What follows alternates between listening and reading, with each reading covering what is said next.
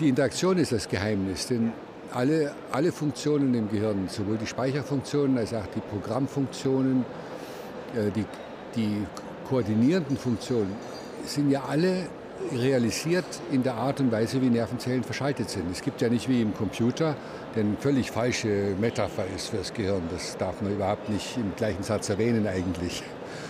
Ähm, gibt es im Gehirn nicht eine Trennung zwischen Rechenwerk und Programmspeicher und äh, Datenspeicher oder sowas, sondern es gibt nur Neurone und deren Verschaltung. Und die Art und Weise, wie die verschaltet sind, nennen wir funktionelle Architektur. Und da liegen die ganzen Geheimnisse.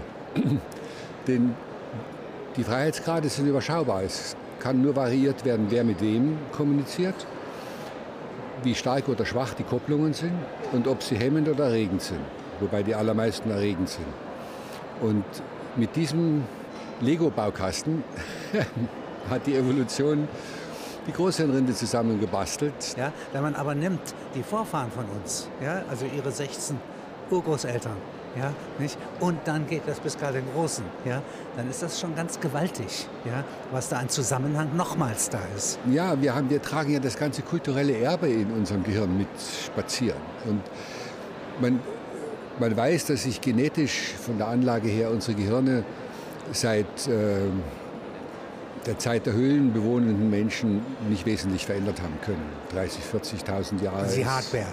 Die Hardware. Zunächst die Anlage. Aber nun muss man dazu sagen, dass das menschliche Gehirn sich ja von der Geburt bis zum 25. Lebensjahr hin etwa strukturell weiterentwickelt. Die Nervenfasern äh, zum Großteil in der Großhirnrinde wachsen erst nach der Geburt aus. Beim neugeborenen Baby sind die Zellen zwar alle da, aber die sind nicht miteinander vernetzt. Die lächeln zwar, aber das machen die nicht mit der Großhirnrinde. Und dann wachsen äh, unglaublich viele Fasern aus und bilden neue Kontakte innerhalb der genetisch vorgegebenen Spielräume. Und dann kommt ein ganz wichtiger Prozess, und der ist nun für die kulturelle Evolution entscheidend gewesen, dass viele von diesen Verbindungen wieder eingeschmolzen werden und nur die erhalten bleiben, die sich in einem funktionellen Kontext bewähren. Das ist eine schwere Auslese, also ja. eine Sonderevolution.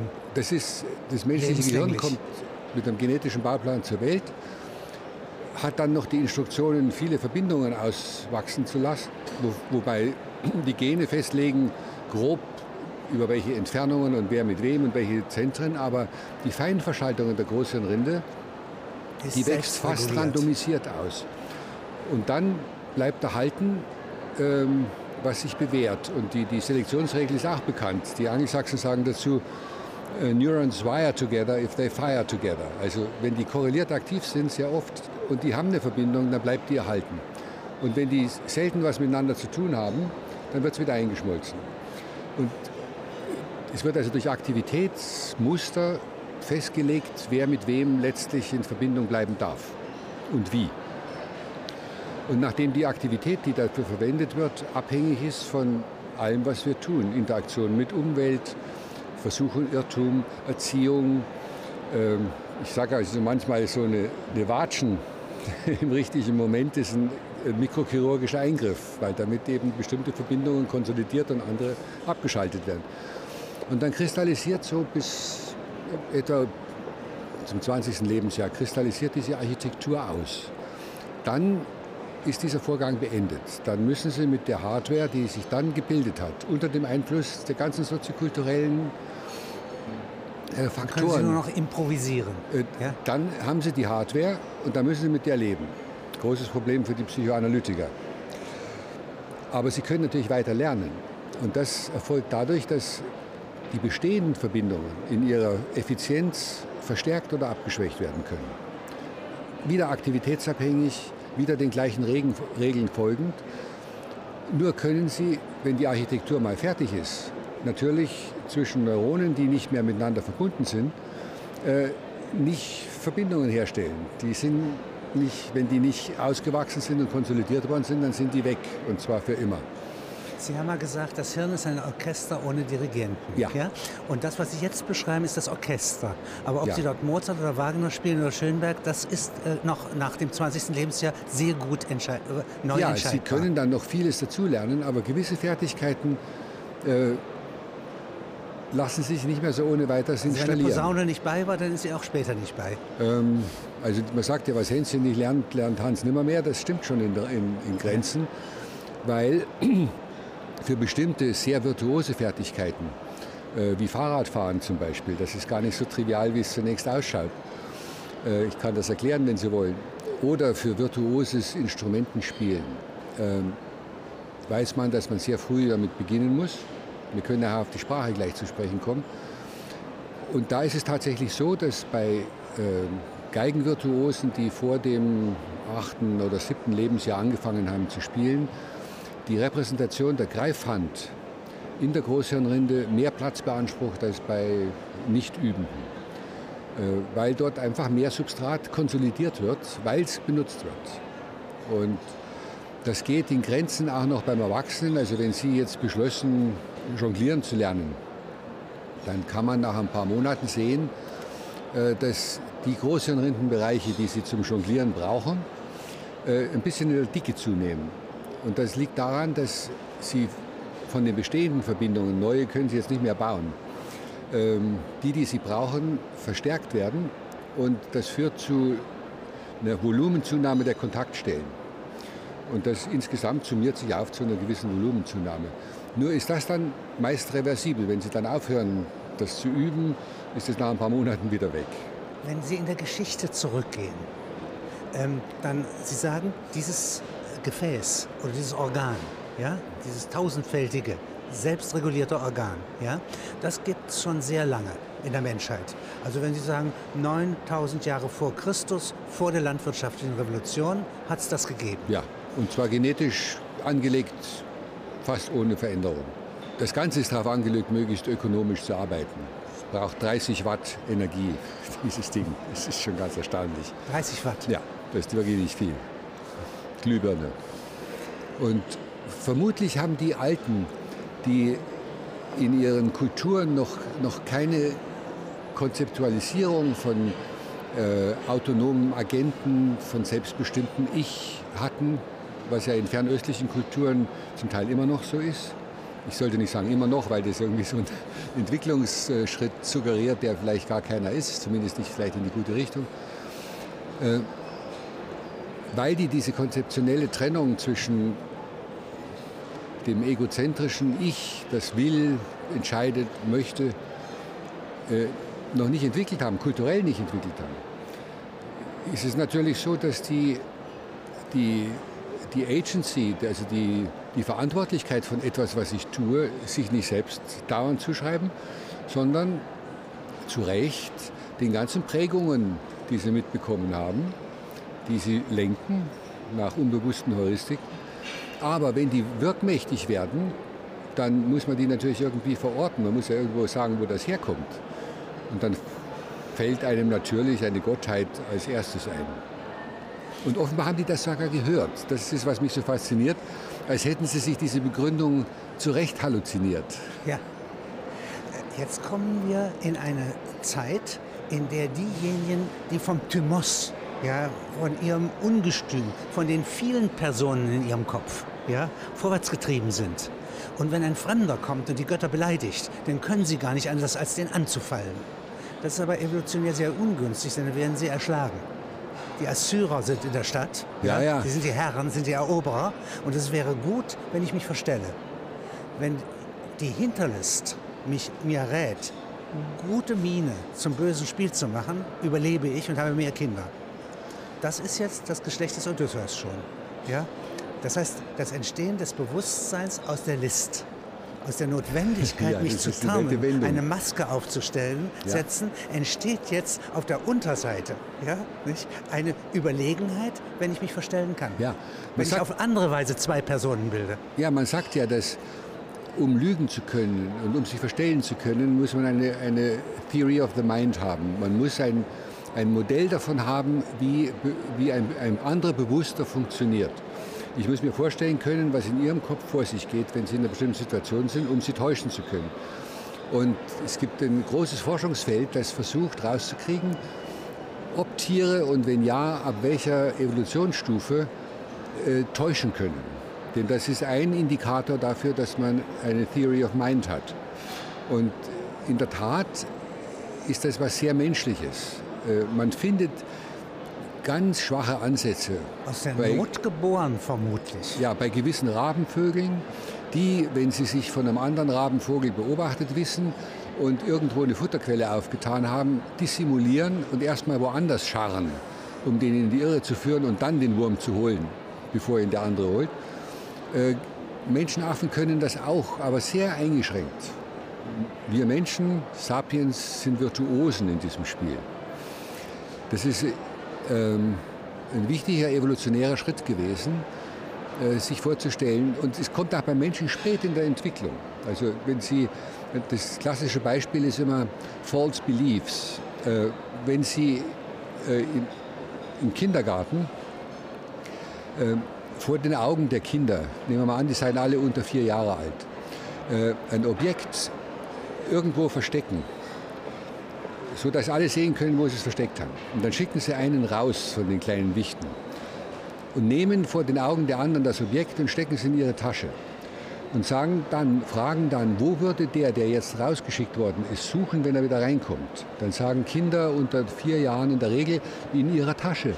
Denn da ist Sie es ja. Sie haben es ja gesehen. Ja, Sie ja. waren ja Augenzeugen. Aber Sie können sich nicht vorstellen, dass der, der draußen war, ja gar nicht weiß, dass ich das in der Zwischenzeit woanders hingetan habe sodass Kinder ab fünf, sechs Jahren werden sagen, ja natürlich da, wo er gesehen hat, dass sie es versteckt haben und nicht da, wo es tatsächlich ist. Während Kinder unter vier Jahren äh, angeben, er würde dort suchen, wo es tatsächlich ist. Wie kommt sowas eigentlich zustande? Ja, diese äh, Aperzeption des anderen. Ja, also das ist eine Vorausahnung. Ja, man muss dazu bestimmte Großhirnrindenstrukturen ausgereift haben, die bis zum vierten Lebensjahr noch nicht da sind. Ähm, das sind Strukturen, die man auch braucht, um ähm, einmal biografisches Gedächtnis zu entwickeln, damit auch eine Ich-Identität zu entwickeln.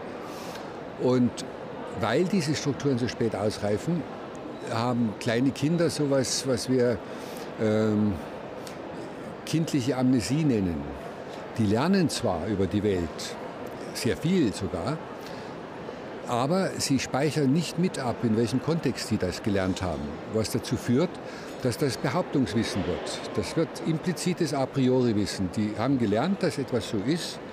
Und wenn man sie dann fragt, äh, du sag mal, warum, äh, warum fällt jetzt der Balkon äh, oder warum stehst du da nicht? Dann sagt er, ja, weil ich Angst habe, dass mir der Balkon auf, auf den Kopf fällt. Ja, woher weißt du das? Ja, das ist doch klar, das die können also die Verursachung ihres Wissens nicht angeben. Und das ist was ganz Gefährliches, weil das zu Überzeugungswissen führt, das man nicht relativieren kann. Äh, gibt es das? Ähm, also ich kann als Autor sagen, dass ich manchmal einen Satz schreibe und, und ohne dass ich es merke, habe ich ihn als Sechsjähriger geschrieben. Ich habe eine Tonlage meiner Eltern hier hineingeschrieben. Ich kann auch, es kann mir passieren, dass ich als 20-Jähriger, als 40-Jähriger schreibe oder in, als Gegenwärtiger schreibe. Das beherrsche ich nicht mal.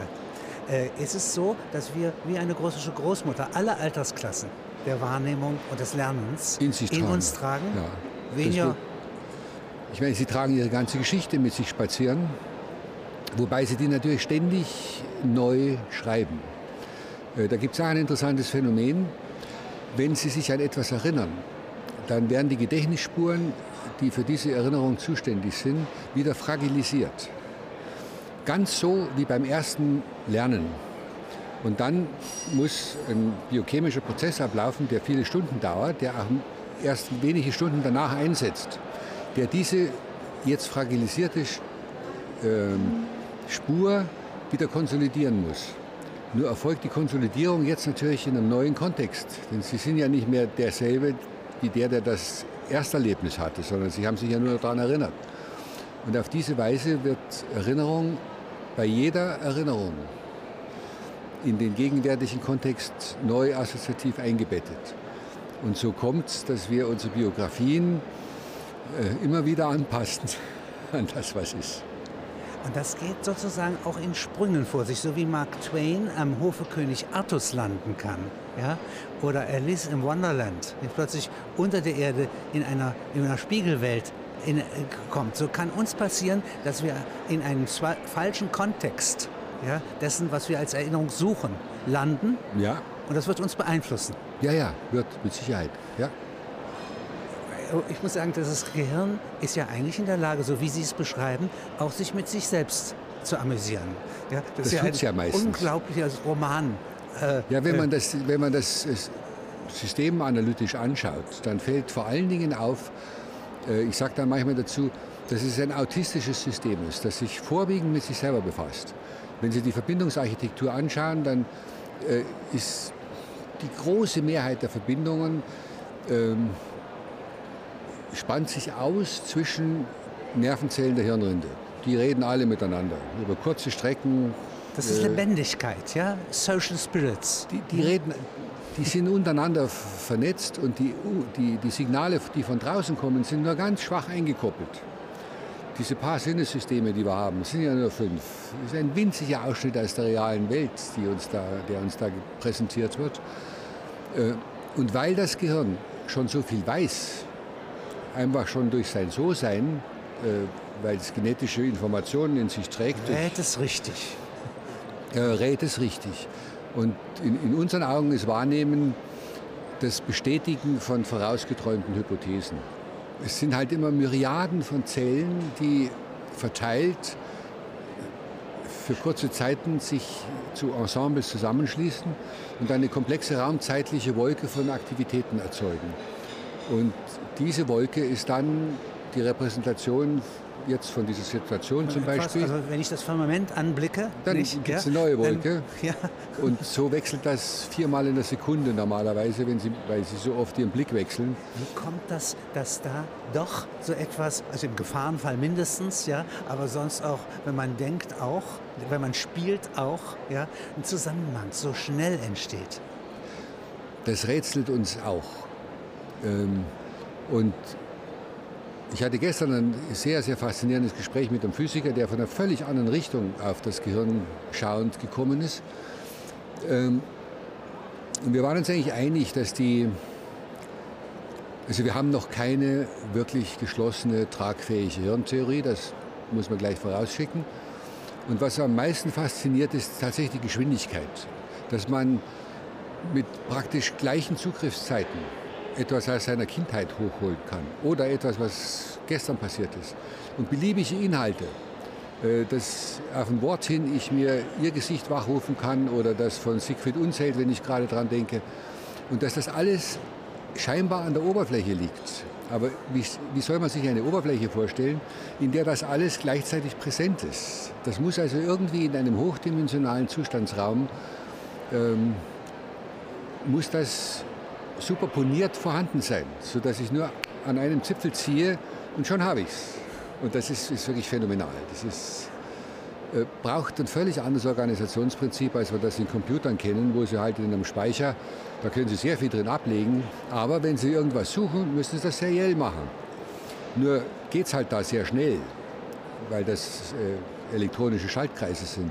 Im Gehirn ist alles unendlich langsam. So eine Nervenzelle ist unglaublich langsames äh, Schlechte Wegestrecke. Rechenwerk, ja, das braucht eine Millisekunde, äh, um, um überhaupt zu sagen, jetzt war gerade was und dann braucht es auch noch zehnfach, zwanzigfach mehr. Kommen Beratungszentren, um, um, ja, um? Informationen also einzusammeln. Hierarchien, wir ja. reden noch mit. Und das müssen dann aber gleich ein paar Millionen koordiniert machen, ja. bevor da was entstehen und kann. Dennoch, und dennoch ja, geht das in, entsteht ein Bild.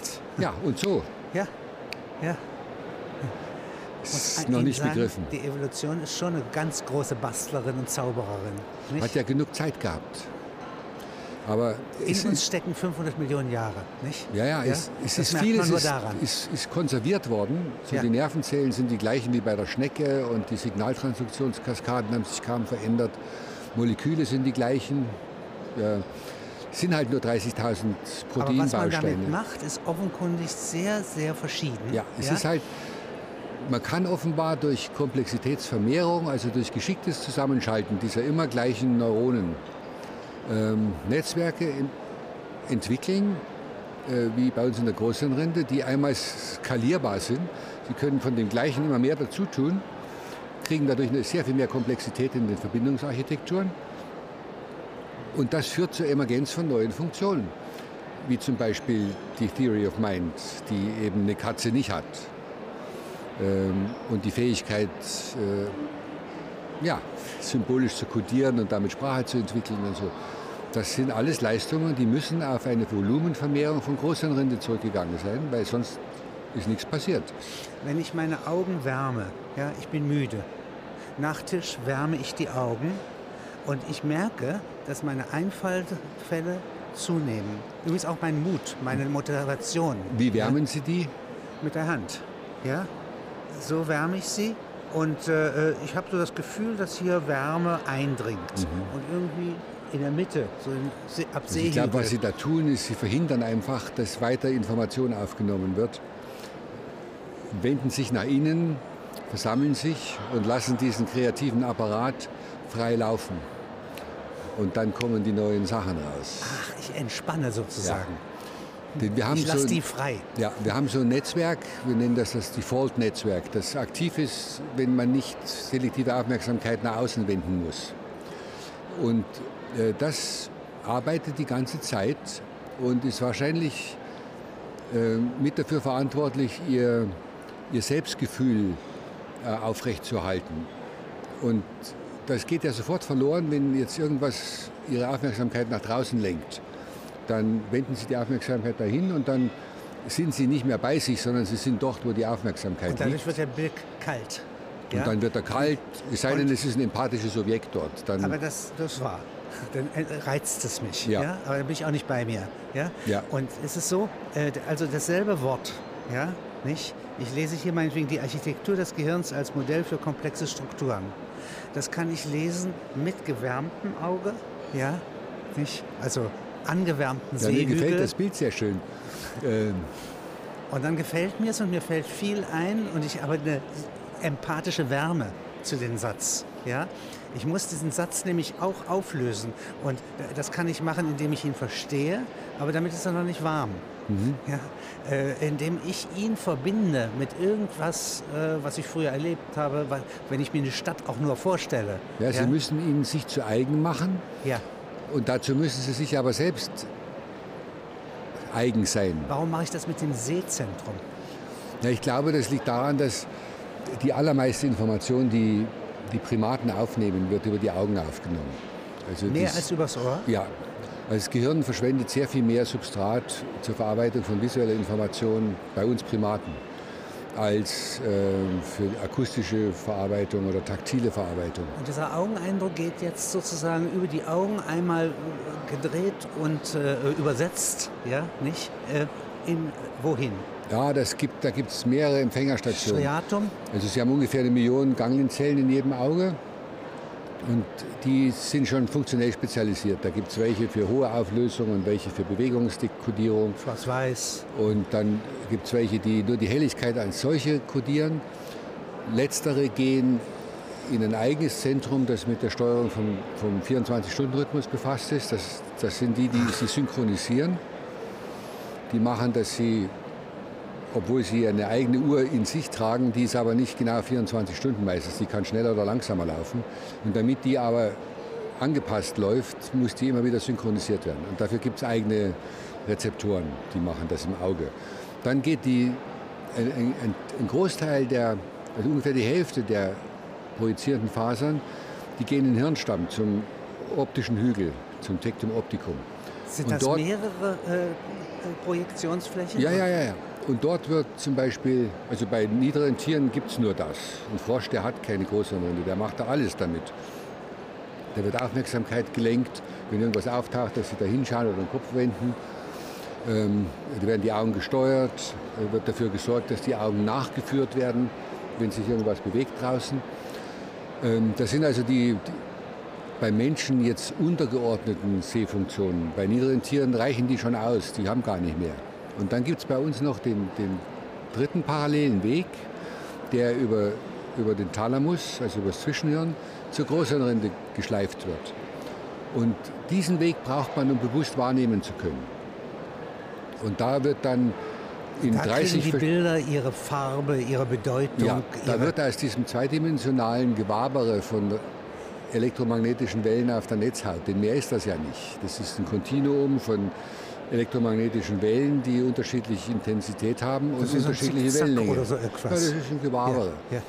Und aus diesem Gewabere wird durch, durch das Vorwissen, das im Gehirn schon drin ist, was womöglich, also Hypothesen, die sagen, das gehört wahrscheinlich zu dem, das muss ich mit dem und dem binden. Das ist schon Deutung. Da Alles sind Philologen Deutung. tätig. Alles? Deutung. Also Was wenn Sie ich sage, der große Bär sind drei Stufen von Interpretation. Dass Sterne, die gar nicht zusammengehören, den großen Bären ausmachen, ja, ja. ist das eine. Das ist Tradition, das habe ich gelernt. Das kann, ja, das kann ich auch als Bild nicht sehen. Zum wollen. Teil haben Sie die Regeln gelernt, ja. Äh, ganz viele sind angeboren, die haben Sie mit den Affen gemein. Aber dass man Sterne überhaupt ansieht, ja, nicht? Ja, und erstaunt ist im Gebirge, sie zu sehen als Großstadtskind. Nicht? Ja, ja. ja? Äh, wenn Sie nicht Seherfahrung hätten, können Sie damit gar nichts anfangen. Sie wissen auch gar nicht, wie weit die weg sind. Sie würden möglicherweise sogar danach greifen wollen. Und dann wird diese Aktivität verteilt auf gut 30 verschiedene Areale, die dann parallel zueinander, stark vernetzt miteinander, ähm, diese Signale, die von der Netzhaut kommen, auf unterschiedliche Merkmale hin untersuchen. Auf Bewegung, Bewegung, Farbe, Form, äh, Ort im Raum, Texturen, alles Mögliche. Und aus, dem, aus dieser, dieser Gesamtschau entsteht dann irgendwo auf wunderbare Weise im Gehirn ein bewusster Seeeindruck. Man kann aber nirgendwo mit dem Bleistift hinzeigen und sagen, da ist jetzt der Kluge. Nein, der ist eine verteilte Wolke von Aktivität da drin. Und wenn jetzt die interagieren, ja, diese Wolken, äh, also ich habe jetzt ein Firmament vor mir, denke an Kepler und seine Himmelsmusik, ja, und jetzt finde ich bei Monteverdi wirklich eine Stelle, die dazu passt. Ja. ja. Dann müssen Sie über Assoziativverbindungen, die ja zwischen den großen Rindenarealen alle entstehen. Das aber selbst. Ja, ja. ja? Wenn es angeboten ist, dann macht es das selbst. Dann macht es das von allein. Sofern ja. Sie ein Konzept von Sphärenmusik hat, äh, dann werden diese ganzen anderen Inhalte dazu, also werden mit wachgerufen. Ja. Und das kann eben so stark sein, dass sie als real erlebt werden. Und wenn das stört, dann sagt man, es ist eine Halluzination. Wenn es dienlich ist, weil Mozart... Man, es ist äh, Kunst. Die, es ist Kunst. Und es ist unabdingbar, dass ein System, das sich selbst organisiert wie das Gehirn, das also keinen Mastermind oben drüber hat, hat ja? das muss sich selbst beurteilen können. Jetzt nicht wegen der semantischen Inhalte, das braucht es nicht, sondern es muss nur wissen, jetzt stimmt's. Jetzt geht's auf. Es macht dann, Spaß. Ja, ja, der Spaß kommt dann danach. Es muss erst mal wissen, jetzt stimmt's. Wenn das der Fall ist, dann wird eine Kopie von dem Signal an den Belohnungszentren geschickt, die machen, dass es einem Spaß macht, eine Lösung zu haben. Gleichzeitig geht eine Kopie an Systeme, die man aktiv braucht, um lernen zu können. Also um die, die, die, molekularen Mechanismen in Gang zu setzen, die man braucht, um was zu lernen. Denn man will ja nicht dauernd was verändern, sondern nur, wenn Lösungen gefunden sind. Nicht auf dem Weg dahin, da wird man leider, leider Mist lernen. Und dann muss noch was passieren, wenn Sie eine Lösung haben, möchten Sie ja dann aus diesem lokalen Minimum auch wieder rauskommen, damit Sie wieder was Neues machen können. Also muss man das System anregen, schütteln und dann kann man kann es wieder was Neues machen. Und diese drei Dinge müssen passieren und können aber nur passieren, wenn es ein System gibt, das erkennen kann, wann eine Lösung gefunden ist. Und welches ist das? Das sind ja wieder viele. Das ja, ist ja das ist wieder ein verteiltes Herr. System. Ja.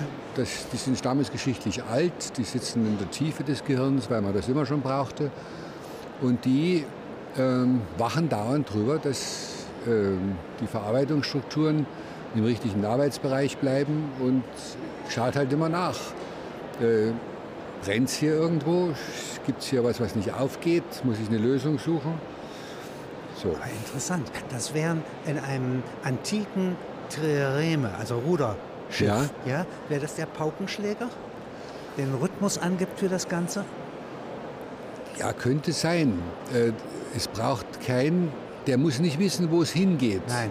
Der muss nur dafür sorgen, dass die Mitspieler alle im Takt arbeiten. So. Das ist, der braucht also keine Metaintelligenz. Ähm, Und er hat auch leise Töne. Ja, das ist ja nun leider so, dass die wichtigen Töne alle so leise sind. Das ist interessant, ja? ja? Nicht? Wenn das sich unser Gewissen meldet. messianische Kraft. Ja, ja, wenn sich das Gewissen meldet, ist es ja meistens ein, ein ganz schwaches. Ach so. Ich weiß es nicht. Also, wenn man ein ganz schlechtes Gewissen hat, dann wird es. Schrill, dann, Aber dann schreit es. Oft spürt ja. man doch, na, da stimmt was nicht hier. Ja, da, dem ja. müsste ich eigentlich nachgehen. Und dann tut man es nicht. Und dann stellt man 24 Stunden später fest, hätte ich doch um Gottes Willen auf diese schwache Stimme gehört, denn das war so wichtig. Aber die leisen Töne des Hirns zu hören. Ja, Dazu muss man mentales Training machen. Und da sind aber äh, Geheimnisse drin. Die Schätze sind im Zweifel leise. Ja. Sind nicht rhetorisch. Weshalb ja viele Leute sagen, ich, ich, ja, ich arbeite ja mit so einem buddhistischen Mönch zusammen und da lerne ich diese Geschichten, dass man das ja, so wie sie durch das Wärmen ihrer Augen, von dem ich ja nun glaube, dass sie einfach nur die Seewelt fernhalten, ähm, mehr Gewicht auf ihre inneren Stimmen legen und die freilassen. So gibt es natürlich auch die ganzen kontemplativen Techniken, die ja nicht nur im Fernöstlichen zu Hause sind. Das die hat ja im Christentum genauso. Der Sinne, ja? ja? gehen schlafen. Ja? Und, und jetzt erheben das sich. kann man üben. Das kann man üben. Das ist das, was Goethe behauptet, dass er beim Aufwachen ja, und beim Einschlafen seine besten Einfälle hat. Weswegen er ein Stück Papier ja. neben sich gelegt hat. Ja. Dann. Wenn man das Ding frei laufen lassen kann und ja nicht nur die besten Einfälle, sondern auch das Entdecken können von Unstimmigkeiten. Meine Psychoanalyse versucht das ja über den mühsamen, rationalen Weg, ja. aber richtig funktionieren tut es auch, glaube ich, da immer nur, wenn man die Leute dazu bringt, äh, jetzt mal ganz bei sich zu sein und zu merken, dass da was nicht stimmt. Nicht ich weiß, sondern etwas es ist in mir, welches weiß. Ja. Ja, das wäre und das kann sich aber sprachlich nicht artikulieren, nein, leider. Nein, nein. Das war ja auch das mit der Sitz der Götter in der rechten Hirnhälfte, die Sprache versteht, aber nicht spricht. Ja. Und deswegen offen ist, auch heute noch offen wäre, ja, äh, für etwas, was länger dauert als der Augenblick. Ja. Ich weiß jetzt nicht, ob das Hirnhälftenspezifisch ist. Nein, aber muss ja gar nicht. Das ist eine äh, Zuschreibung. Aber es gibt, äh, es gibt diese Dichotomie zwischen den, und die den können unbewussten Abläufen und den bewussten ah, ja. mit Sicherheit. Ja. Aber Sie können nicht sagen, dass die rechte und Hirn, äh, linke Hirnhälfte, die ja markant äh, naja, schon. Die linke ist, ist halt die ist in der Regel zuständig für serielles Abarbeiten von, ist, ist auch was zeitliche Abläufe anlangt, äh, besser aufgestellt in der Analyse von Zeitabfolgen. Ähm, aber die Rechte kann natürlich auch sehr viel. Es gibt schon eine gewisse Spezialisierung. Die, die Rechte kann besser Gesichter erkennen, also besser so holistische Eindrücke verarbeiten. Die Rechte kann, wenn es ums Musikverständnis geht, die kümmert sich mehr um die Prosodie. Wenn man äh, sich erschrickt, handeln beide. Ja, das sind es beide und das geht dann nachher über den Hirnstamm. So. Aber man kann, glaube ich, schon sagen, die, die mehr holistische, parallele Verarbeitung, wenn man sie braucht, passiert mehr rechts und die Verarbeitung von seriellen Strukturen mehr links. Also zählen wäre links. Ja, ja also Verstehen also kann auch rechts sein. Rechnen, Abstraktion im Zahlenrahmen so ist eher links. Die Prosodie von Musik, also das, die, wo man den, den, den Harmonien Wärme wählen, zuordnet lieben, und rechts. so, könnte eher rechts sein. Ähm, nun ist das austauschbar. Wenn also in früher Kindheit eine der beiden Hemisphären verloren geht, kann die andere das alles kompensieren. Ist bei Rechtshändern und Linkshändern das verschieden? Die Benutzungsweise des ja, Hirns? es gibt unterschiedliche Rechts- und Linkshänder. Also die, es gibt Linkshänder, die sind genetisch, die sind wirklich genau spiegelverkehrt. Ähm, die sind dann, da ist halt die linke Hemisphäre das, was die rechte ist und umgekehrt. Es gibt aber auch viele Linkshänder, die sind weniger Hemisphären spezialisiert. Die haben dann ihre Sprachzentren mehr verteilt auf beide Hemisphären, äh, was auch bei Frauen der Fall ist. Also Frauen sind mehr bilateral oder sind weniger lateral spezialisiert. Die haben auch eine stärkere im Mittel Verbindung zwischen den beiden Hirnhälften, so dass es, wenn es Schlaganfälle gibt in der sprachkompetenten Hemisphäre, Frauen weniger schwer betroffen sind als scharf lateralisierende Männer, will ich mal so sagen. Äh, Sie haben hier eine sehr faszinierende Arbeit mal gemacht, hingeworfen, wenn ich so sagen darf. Ja, nicht, äh, weil es ja nicht Ihr Fachgebiet nur ist. Und da geht es um den Vergleich von Städtebau und Städten und Hirnarchitektur. ja. Der Immanuel Kant hat ja seine große Kritik, die zweite, ja, eingeleitet über den Hausbau der Vernunft. Architektonik der Vernunft. Ja? Nicht? Und wir wollten Häuser bauen für unsere Erfahrung, sagt er. Ja? Und dabei ja. kam ein Hochhaus raus, das die Gefahr hat, dass wir uns entzweien und die Sprachverwirrung eintritt. Ja? Ach. Und nach wie vor kommt es darauf an, Häuser zu bauen. Ja? Und insofern ist die Grundannahme, ja, ah. wie kann man wohnen in seinen Gedanken, ja, nicht? Doch sehr relevant. Ja, ja, man sagt ja auch in der, in der, in der Sprache, die hat es ja meist bei sich zu Hause. Da habe ich überhaupt nicht dran gedacht, dass ich das geschrieben habe. Ich habe mehr an Organisationsprinzipien gedacht. Also eine Parallele ist sicher die, die Netzstruktur von, von Stadt, die, Inter die Kommunikationsstruktur. Äh, die's, dann, dass sie sich selbst organisiert. Die meisten Städte sind ja appositionell gewachsen. Reglementiert, ja? Aber ja, es gibt sehr verschiedene Städte. Es gibt verschiedene. Ich meine, die schöne italienische Stadt ist nach gewissen Normen entwickelt, aber trotzdem darf jeder sein Häuschen bauen, solange die, Giebelhöhe stimmt und so. Hat ein Außen, äh, ein Innen, einen Marktplatz, diese hohen Türme der Adligen, ja, wo man sich verteidigt und Bürgerkriege führen kann. Ja. Das ist eine italienische Renaissancestadt. Richtig. Also Im Augenblick sehen wir doch, dass sich äh, die großen Einheiten ähm, sehr, sehr stark selbst organisieren, weil ja. sie sich überhaupt zentralistisch also gar nicht Lagos. Kontrollieren Lagos, lassen. Mexico City. Die Architekten laufen hinterher, sagt Rem Koolhaas. Ja? Und äh, die Erfindungen werden von den Menschen gemacht, die in Not sind. Ja. Und dort improvisieren. Ja? Die Stadt macht sich selbst. Und dann kommen die Planer und lernen daraus.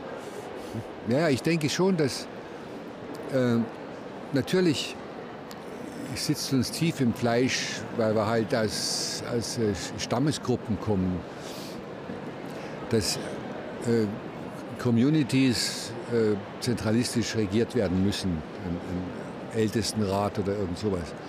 Aber das funktioniert ja nur bis zu einer ganz bestimmten Gruppengröße.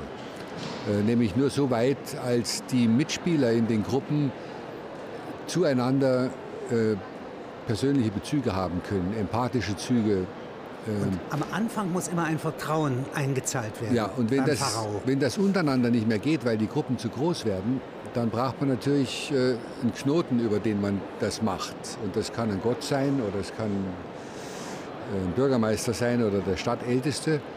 Aber wenn es dann noch größer wird, dann wird es dann irgendwann mal so kompliziert, wie es jetzt im Augenblick geworden ist. Das dann gibt es aber die griechischen Seestädte, das sind Piratenstädte.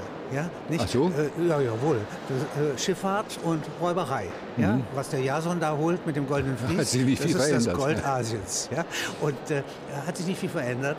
Und, äh, aber sie haben eine ganz andere Struktur. Ja? Die entwickeln jetzt etwas ganz Neues, Initiative, Individualität, ja? Äh, auch interessante Epen und sind mit Alexander in der Lage, die Stadt des Darius zu unterwerfen. Ah. Ja. Weil besser organisiert, nein, weil... Weil hirnnäher organisiert. Ja, dis, mehr distributiv organisiert, mehr... Von unten nach oben. Ja, mehr verteilte mehr Initiative, ja. Ist ja stabiler. Im ja. Prinzip muss das stabiler sein. Wie Asterix stabiler ist als ganz Rom. Ja. ja. Wenn Sie das jetzt mal mit Hirn äh, äh, äh vergleichen, Entsprechen tut da nichts. Aber es gibt irgendwie Eigenschaften, die metaphorisch beim Hirn so ähnlich sind. Ja, ja ein Organisationsprinzip muss das ja. sein. Ähm, wenn, das Hirn ist ja nun wirklich ein Beispiel dafür, dass extrem komplexe Systeme unglaublich robust sein können. Das, das Ding ist ja wirklich äh, so fehlertolerant wie kaum etwas. Äh, das muss in der geschickten Architektur der Kopplungen liegen. Und ich träume immer davon, dass wir Gesellschaften kriegen könnten eines Tages, ähm, die schlau genug sind, sich äh, Interaktionsarchitekturen zu geben, die diese Stabilität gewährleisten. Also im Moment bräuchte man das ja dringend im Finanzgeschäft. Ähm, da funktioniert es halt überhaupt nicht, weil zu wenige zu viel Einfluss haben und die dann auch noch nicht die nötigen moralischen Kriterien berücksichtigen. Und weil die Entscheidungen nicht aus den Tätigkeitsfeldern der Menschen, wo sie Erfahrung haben, kommen. Ja? Das heißt, die Tätigkeitsfelder der Menschen, was ein Schlosser kann, was ein Arzt kann, ja? was eine Nachtdienstschwester kann, das kommt ja in der Regierungsebene gar nicht vor. Ja, die können sie auch gar nicht können. Nein. Weil das, was sie, Aber da würden die Auswege vielleicht liegen. Ja, denn was sie vorgeben zu wissen, ist, äh, vorausschauend die Dynamik dieses äh, Finanzsystems äh, regeln zu können. Das geht aber im Prinzip nicht, weil das ein System ist, das mit Sicherheit nicht linear ist. Das wäre, würde bei einem Menschen, bei einem menschlichen Körper und dessen Verfassung der Hypochondrie entsprechen. Ja? Wenn ich jetzt lauere, ja, wie kann ich meine Gicht überlisten? Ja? Ja, gibt Philosophen, die sowas versucht haben. Sie können solche Systeme nicht zielführend lenken. Wenn Sie da an ein paar Stellschrauben drehen, dann passiert irgendwas. Aber selbst wenn Sie alle Ausgangsbedingungen kennten, was gar nicht möglich ist, ist es unmöglich, einfach aus, aus, aus prinzipiellen Gründen, wenn es sich da um ein nichtlineares, dynamisches System handelt. Und das gilt für Gesellschaften, für Wirtschaften. Das ist, bei, ist so. Einfach wenn viele interagierende äh, Partikel äh, aktiv sind, dann wird das die Folge sein. Dann können Sie die nicht steuern. Sie können da bloß ein bisschen dran rumtun und sehen, was passiert. Und wenn dann was passiert, was Sie nicht haben wollen, dann lassen Sie das halt und machen was anderes. Sie können also genauso gut die Trajektorien in die Zukunft würfeln. Und mehr machen die auch nicht. Und deshalb sollten die eigentlich alle nicht so gut bezahlt werden. Aber die Evolution, der menschliche Körper und das Hirn insbesondere wäre ein gutes Lehrbuch. Ja. ja. Nicht, um sozusagen die vielfältigen Organisationsmöglichkeiten, die es gibt und die Selbstregulationen, ja, noch einmal sich vor Augen zu führen. Und ja, dann heißt die Entscheidung nicht dieses richtig oder falsch, sondern dieses selbstreguliert oder fremdreguliert. Genau, und da gibt es halt wahnsinnig viele Missverständnisse. Viele Nobelpreise für die Ökonomie sind vergeben worden an, an Leute, die davon ausgehen, dass der Mensch als rationales Wesen so handelt wie ein gut programmierter Computer unter Kenntnis aller Ausgangsbedingungen entscheiden würde. Profit maximierend. Oder wie ein transzendentales Subjekt. Ja, ja. Nicht, was, was auch, so sind wir aber nicht. Tut. Sind wir leider nicht. Ja. Wir. Oder ich, Gott sei Dank vielleicht nicht. Ja, wenn ich betrogen wir sind werde. geblieben war das nicht. Äh, in der Evolution sind wir tauglich gewesen bisher. Ja, aber gegen jetzt, allen Verstand, weil wir nicht so waren. Ja, also und wir sind nicht so. Und deshalb sind Modelle, die auf dieser Annahme beruhen, zwangsläufig falsch. Und ähm, ich glaube, man muss wirklich jetzt einen Schritt zurücktreten in aller Bescheidenheit und Demut zugeben, die, die Systeme, die wir geschaffen haben und die wir handelnd beeinflussen und vorwärts treiben, ähm, die übersteigen unsere Vorstellungskraft, die übersteigen unsere analytischen Fähigkeiten. Das ist Hochbau wie beim Turm von Babel.